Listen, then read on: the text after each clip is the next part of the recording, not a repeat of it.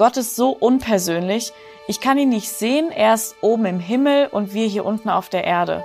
Und selbst bei manchen Bibelstellen hat man den Eindruck, dass Gott eben genau so ist. Weit entfernt und unpersönlich. Dass er zu den Menschen auf Abstand geht. Er verbietet ihnen in seine direkte Nähe zu kommen. Und dann wird in der Bibel auch erklärt, warum. Gott ist absolut heilig und perfekt. Kein Mensch würde es in seiner Gegenwart aushalten. Und was mache ich jetzt damit? Hake ich Gott jetzt als unpersönlich ab und hoffe, dass das keinen so großen Einfluss auf mein Leben haben wird, wenn ich nichts mit ihm zu tun habe? Oder was soll ich sonst machen? Seine Heiligkeit wird Gott ja nicht ablegen. Und dass wir Menschen niemals perfekt genug sein werden, ist uns auch allen klar. Diese Barriere zwischen Mensch und Gott wird also immer bestehen.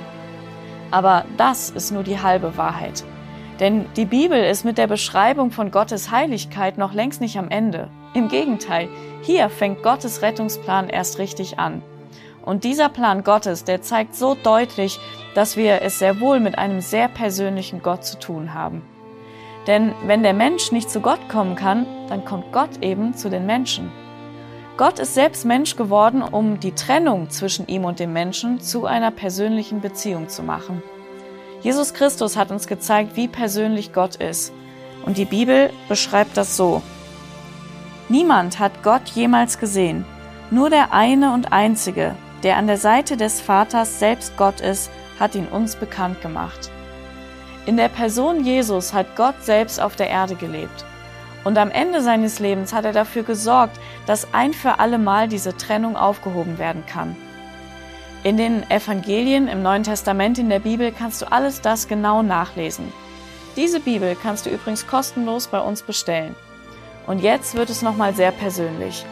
Denn jetzt steht der Mensch in der Verantwortung, auf diese persönliche Tat Gottes zu reagieren.